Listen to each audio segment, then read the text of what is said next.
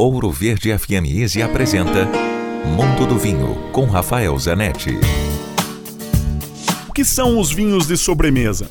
São os vinhos indicados para acompanhar doces, frutas e até alguns queijos ao final das refeições.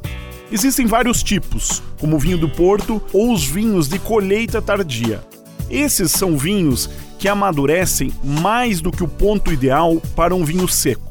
No processo de fermentação, de transformação do açúcar da uva em álcool, interrompe-se antes do final e o vinho terá um residual de açúcar natural.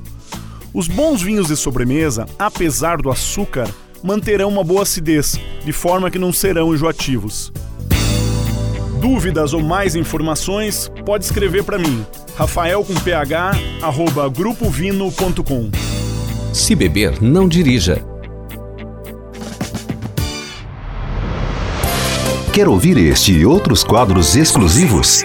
Em Curitiba, sintonize 105,5 em FM ou acesse ouroverdefm.com.br. Disponível também nas principais plataformas digitais de streaming e redes sociais.